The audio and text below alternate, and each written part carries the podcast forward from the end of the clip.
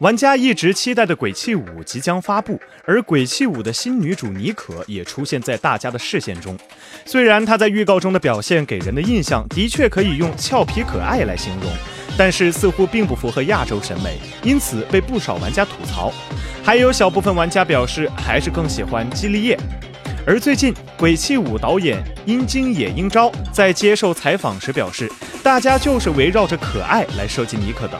想让玩家能够更快的喜欢上他。至于游戏里第三个可操控的神秘角色 V，樱井野英昭没有透露太多，不过确认了他是一个重要人物，而且不会使用任何武器战斗。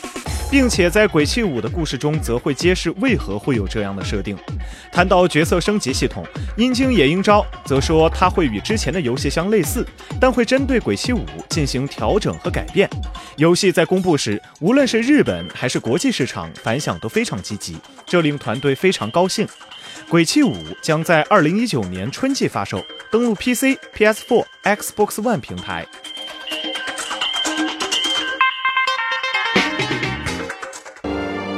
请扫描以下二维码，添加关注“游戏风云”官方公众号，